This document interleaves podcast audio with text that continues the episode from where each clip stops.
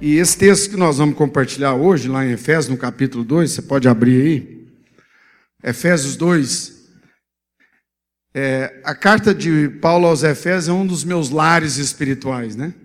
São aqueles textos assim, igual Romanos 8, que você, você sempre vai ali, ali você se encontra, né? Você se acha espiritualmente.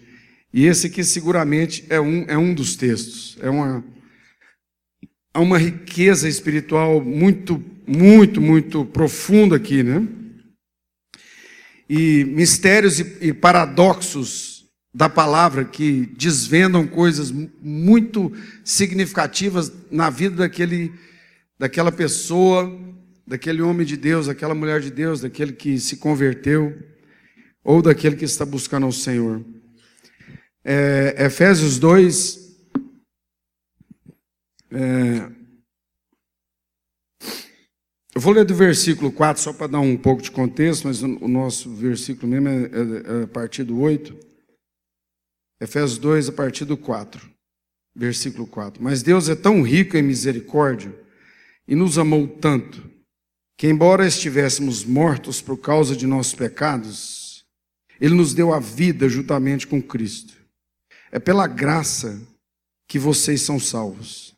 Pois ele nos ressuscitou com Cristo, nos fez assentar com ele nos domínios celestiais, porque agora estamos em Cristo Jesus. Portanto, nas eras futuras, Deus poderá apontar-nos como exemplos da riqueza insuperável da sua graça, revelada na bondade que ele demonstrou por nós em Cristo. Vocês são salvos pela graça, por meio da fé. Isso não vem de vocês. É um dom de Deus não é uma recompensa pela prática de boas obras, para que ninguém venha se orgulhar, pois somos obra-prima de Deus, criados em Cristo Jesus, a fim de realizar as boas obras que Ele de antemão já preparou para nós.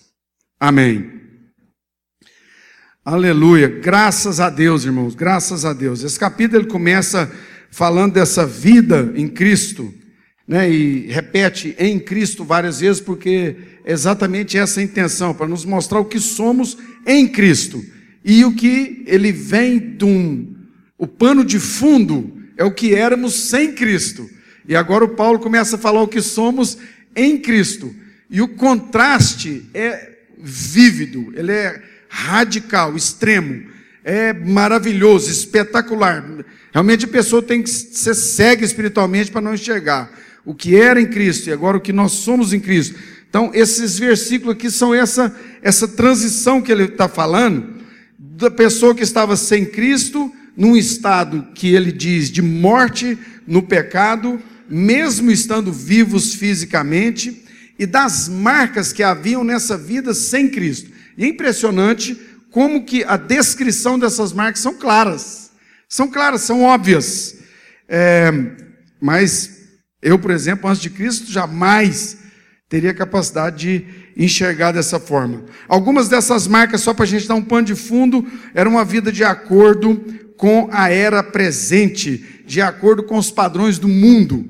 Nós poderíamos pregar o tempo inteiro aqui só sobre isso, quais são as marcas da nossa era, quais são os projetos que estão correndo para silenciar a voz da igreja, a voz do povo de Deus nos corredores de poder. Quais são as estratégias que o inimigo tem feito, os lobbies que eles têm levantado de forma extremamente organizados, com voz global, para ir transformando as leis dos países gradualmente, de forma tal que a igreja se torna um corpo sem, sem significância, sem voz, sem nada. Isso tem toda uma, uma capa bonita de tolerância, de convivência, de comunidade e de uma série de outros rótulos que faz com que as pessoas que abraçam essa forma de viver se sintam modernas, progressivas e aqueles que são dissidentes são considerados retrógrados, antigos, conservadores no que tange ao aspecto negativo. Esse é, esse é o espírito do mundo atual, de uma forma assim, é, naquilo que tange a, a política. Só que essas políticas, elas tiveram uma intencionalidade de começar a desmontar um sistema familiar patriarcal estabelecido pelo, pelo que nós designamos como judeocristão. Isso se fundamentou no Ocidente, se espalhou através de missões e agora, pouco a pouco, lei após lei, lentamente, esses lobbies têm tirado um por um desses alicerces para reconstruir o que eles chamam de uma nova sociedade, entre aspas, e uma aspa bastante grande, livre, onde o indivíduo é livre dessas instituições e ele pode, a partir inclusive de uma idade de 5, 6 anos, decidir a respeito do que ele quer ser em termos de gênero, de profissão, de sexualidade, uma série de outras decisões. Esse é o mundo que nós vivemos.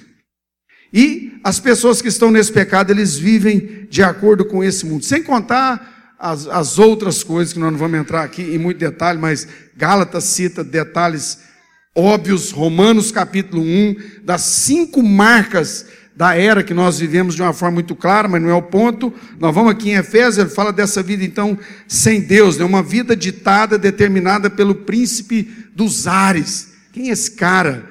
Era o costume antigo, dizia que o mundo invisível era repleto de demônios, né, cheios. Eh, Pitágoras uma vez disse que toda a atmosfera está repleta de espírito.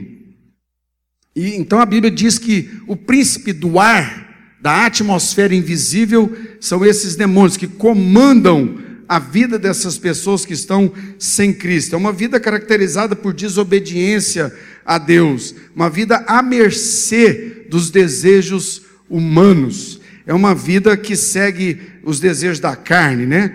Por aí afora. Paulo diz então que essa existência sem Cristo, ela é considerada como morte, de uma forma espiritual. Morte nos pecados e nas nossas transgressões.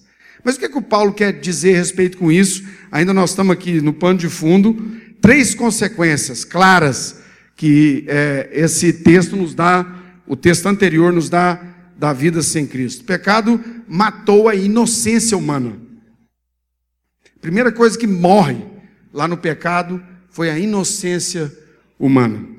E com isso, um sentimento de distanciamento entre nós e o nosso Criador. Essa foi a primeira consequência. Uma estranheza entre Deus, o Criador, e o ser humano, a obra-prima mais preciosa da sua criação. Isaías, no capítulo 6, versículo 5, diz assim: Sou um homem de lábios impuros, vivendo no meio de um povo de impuros lábios. É isso, não mudou. É assim ainda nos nossos dias. Pedro, o apóstolo, entendeu bem essa questão. Quando depois eles fizeram aquela pesca maravilhosa, depois de ter tentado a noite inteira, ele se ajoelha aos pés de Jesus e diz: Longe de mim, Senhor, pois eu sou um homem pecador. Então, entendeu essa distância, captou essa mensagem. E Jesus, então, na obra da cruz, que nós vamos celebrar na Páscoa, remove essa estranheza, essa distância através da sua morte, mas ele não devolve a inocência original. É um outro processo que acontece. O pecado matou também os propósitos divinos pelos quais o ser humano foi criado para viver. Destruiu. Jesus é aquele que reacende esses propósitos, e por isso nós vamos ver logo ali na frente a questão das boas obras. Isso que o Pijama colocou aqui, de que nós não podemos simplesmente engajar a nível de social media, nós temos que fazer mais do que isso. Boas obras. É, é isso que acontece. Então, de uma forma lenta e gradual, a indulgência né, de viver segundo os desejos da carne, que começa com o prazer, aquilo pode se transformar em uma necessidade e, em muitos casos, se transforma num vício. E isso tem inúmeras formas pelas quais a pessoa que está lá sem Cristo acaba nesse processo. O amor de Jesus restaura, limpa, cura, sara essa situação através dessa graça que nós vimos aqui. Ele limpa, ele restaura em nós um desejo de bondade que antes não existia de altruísmo, de viver pelo outro, de se ofertar ao outro que não existia, do serviço ao próximo.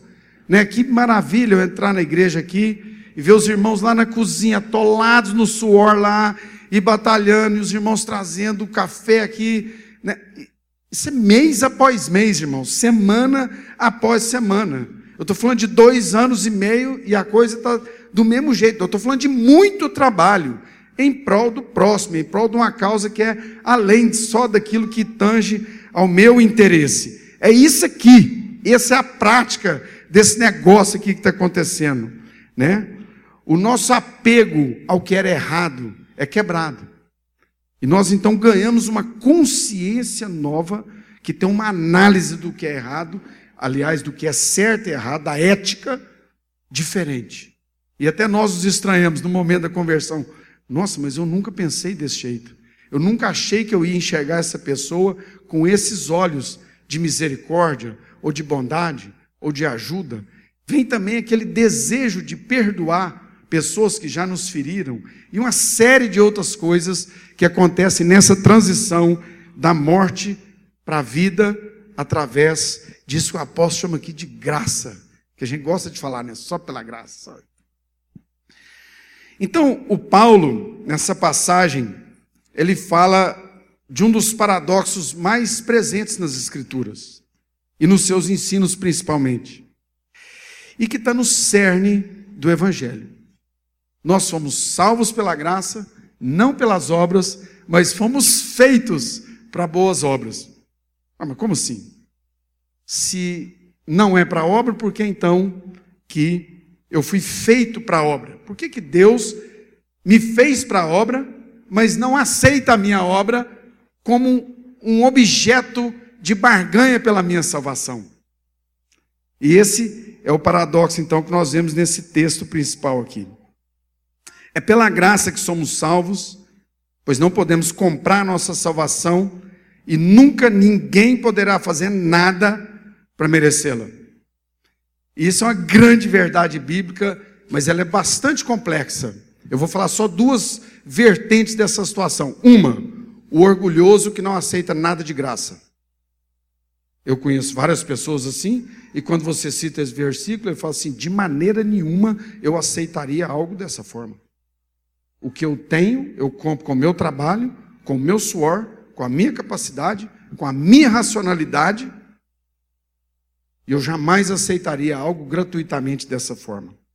Do outro lado, existem as pessoas que não se acham dignas de receber tamanha graça. Quantas vezes eu já escutei, principalmente dos meus familiares, é, muitos católicos romanos, e eles falam: não sou digno, não sou digno, não, não tem como eu, eu ser digno de receber tamanho favor de Jesus Cristo, que é, que é santo. Então, isso é uma verdade assim maravilhosa, é uma verdade é, tremenda, mas ela tem algumas razões, eu vou citar algumas. Por que, que isso funciona assim? Eu vou citar apenas algumas. Uma, porque Deus é perfeito. E nenhum ser humano, na condição de pecado, tem a capacidade de oferecer a Deus algo perfeito como Deus é. Portanto, para satisfazer um Deus perfeito, teria que ser uma obra perfeita. Mas como no estado de pecado ninguém é perfeito, então não tem como alguma obra, por mais que ela seja boa aos olhos humanos, ser perfeita diante de um Deus perfeito. E por isso, nenhuma, somente a perfeição não é suficiente para Deus devido à nossa condição pecaminosa, nós não podemos oferecer essa perfeição. Portanto, se alguém, se alguém pudesse fazer algo para ganhar um caminho até a Deus, Deus é que teria que dar esse caminho. E o caminho foi Jesus.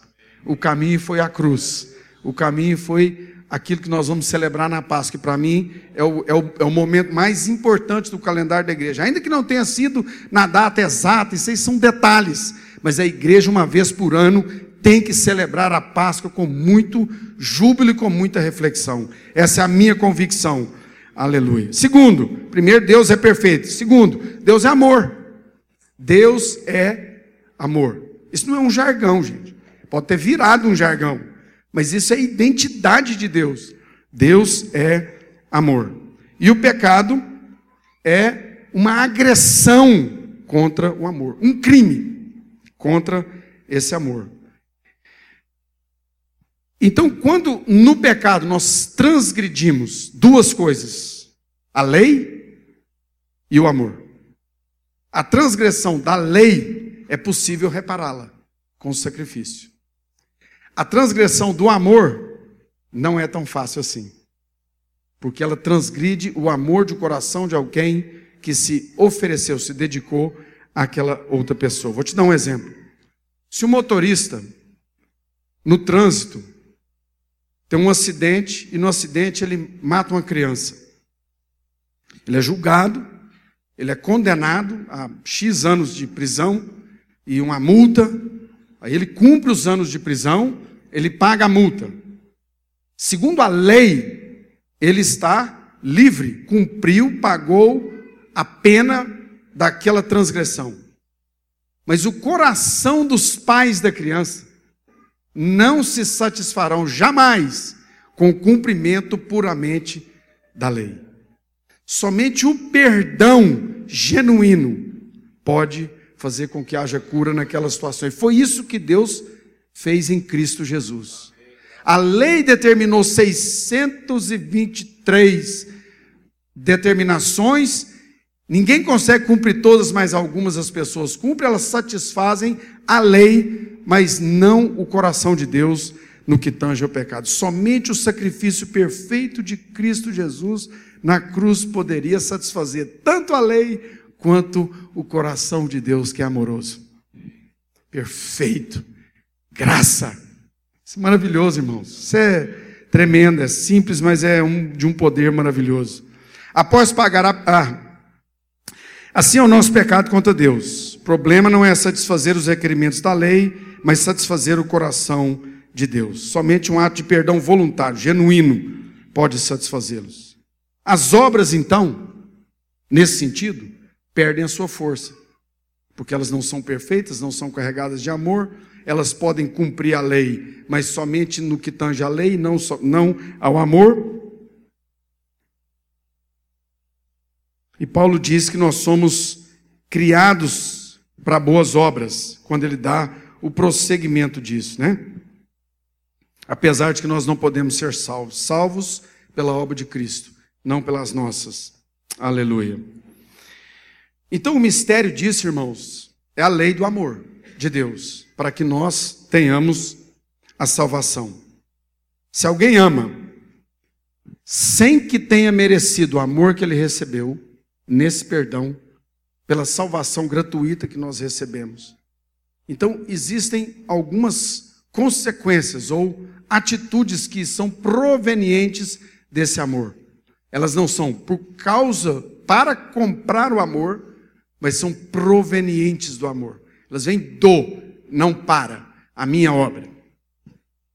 Boas obras nunca poderão comprar a minha salvação e nem a sua, mas algo estará muito errado com a minha espiritualidade, com o meu cristianismo, se o meu perdão recebido pela graça, que eu nunca mereci, não produzir boas obras.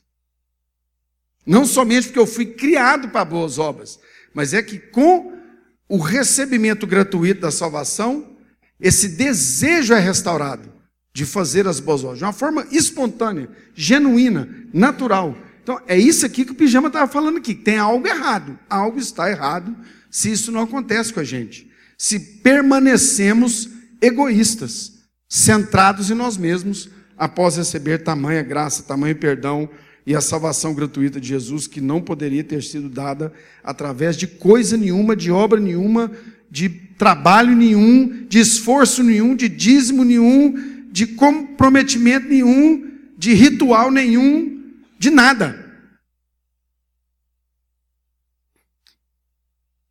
Não que a minha que a minha vida, né, coloque Deus a partir da obra em débito. Mas o que acontece na gente é uma compulsão irresistível de fazer o bem. É verdade, irmãos? Deus já preparou a nossa vida, então, o texto prossegue, de antemão para boas obras, de forma voluntária, espontânea, livre, mostramos a nossa gratidão que temos é, porque recebemos. E o estilo de vida que nós temos em Cristo Jesus, ele então é pautado por um, uma motivação nova que produz obras novas e obras que trazem glória ao nome de Jesus. Mas é interessante, porque tem outro paradoxo aqui.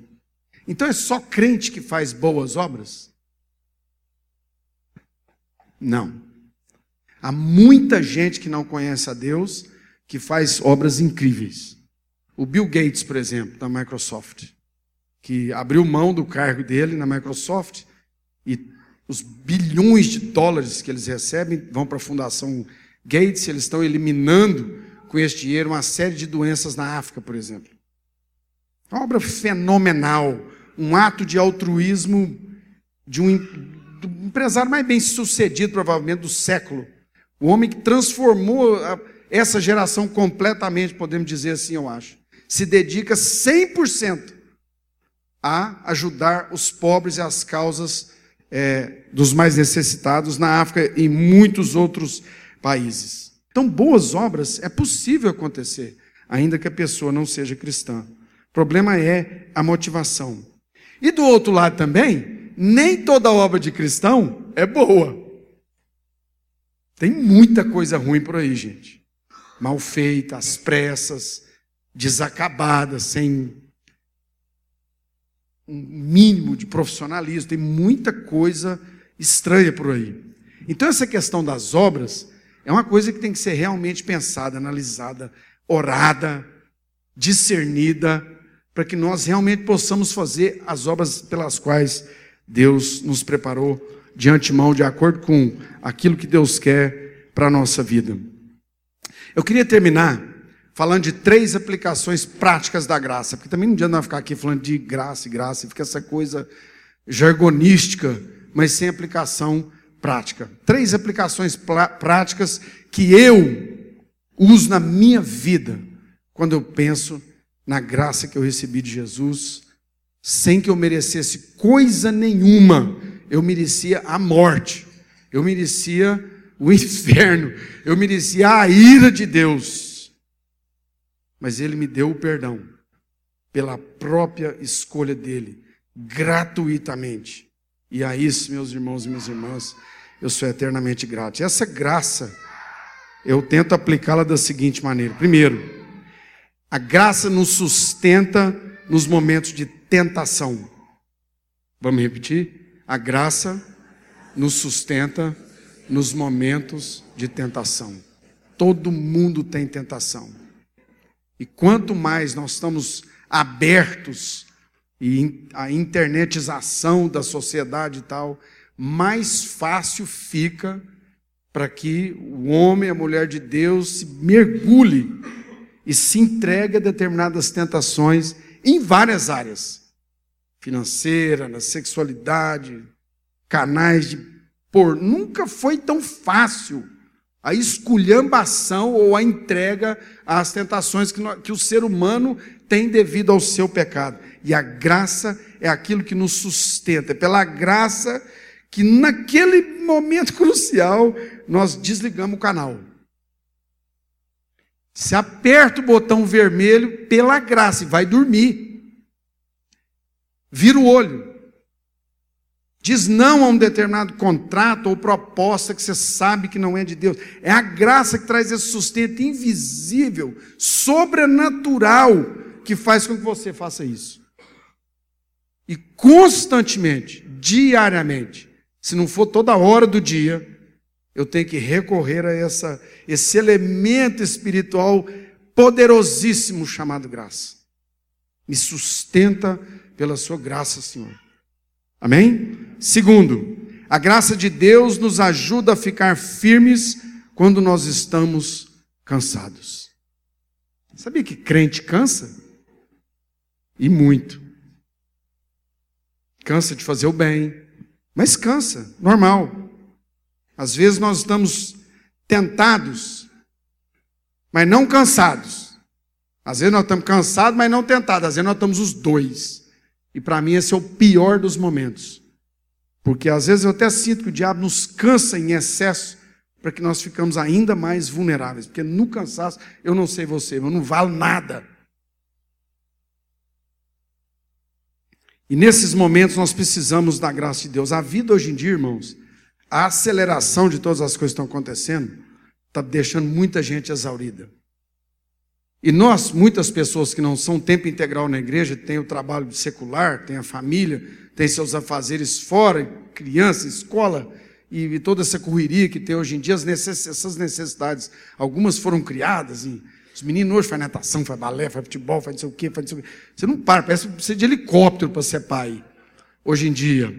As pressões financeiras e uma série de coisas, vai indo, a pessoa vai se cansando. Mas aqueles que esperam no Senhor não se cansarão, terão as suas forças renovadas.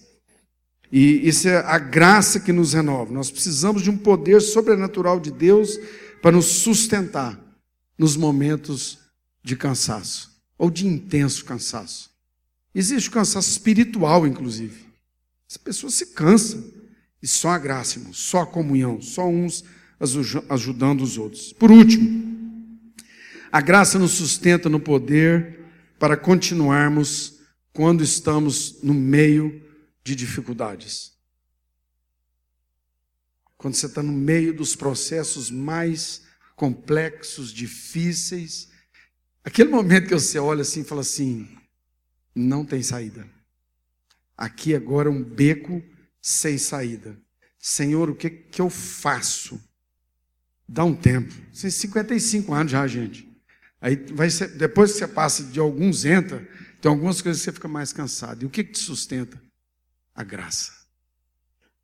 Eu, eu saio, louvor todo dia, chego no trem, ouvindo um louvor e me sustentando, nós em casa, às vezes tem que reunir, orar, joelhar, clamar. O Senhor nos sustenta pela sua graça maravilhosa. Amém, irmãos? Nos sustenta na tentação nos deixa firme quando nós estamos cansados e nos dá poder para continuarmos quando enfrentamos problemas sérios. Vamos ficar de pé. Vamos receber do Espírito Santo de Deus essa graça maravilhosa. Maravilhosa, incomparável, insubstituível, irreversível eu amo essa expressão. Pode dizer para quem está do seu lado: a graça de Deus é irreversível. Não há força política, nem ideológica, nem espiritual, nem financeira que possa reverter a graça que nos foi concedida em Cristo Jesus, quando Ele morreu e ressuscitou o terceiro dia. É sua. Ponto final. Full stop oh. Mas a gente cansa. Nós somos tentados. E nós enfrentamos problemas extremamente complexos. E aí nós temos que ir lá. Diante de Deus. Senhor, a sua graça maravilhosa vai me sustentar nesse momento. Vai me dar vitória nessa tentação vai me dar forças para superar a minha exaustão. O meu problema, essa rua não está sem saída, porque com o Senhor não existe rua sem saída. Rua sem saída, irmão. Você pode estar com a impressão que ela está sem saída, mas a graça de Deus te pinça lá no finalzinho e puxa. E ei, papai está aqui.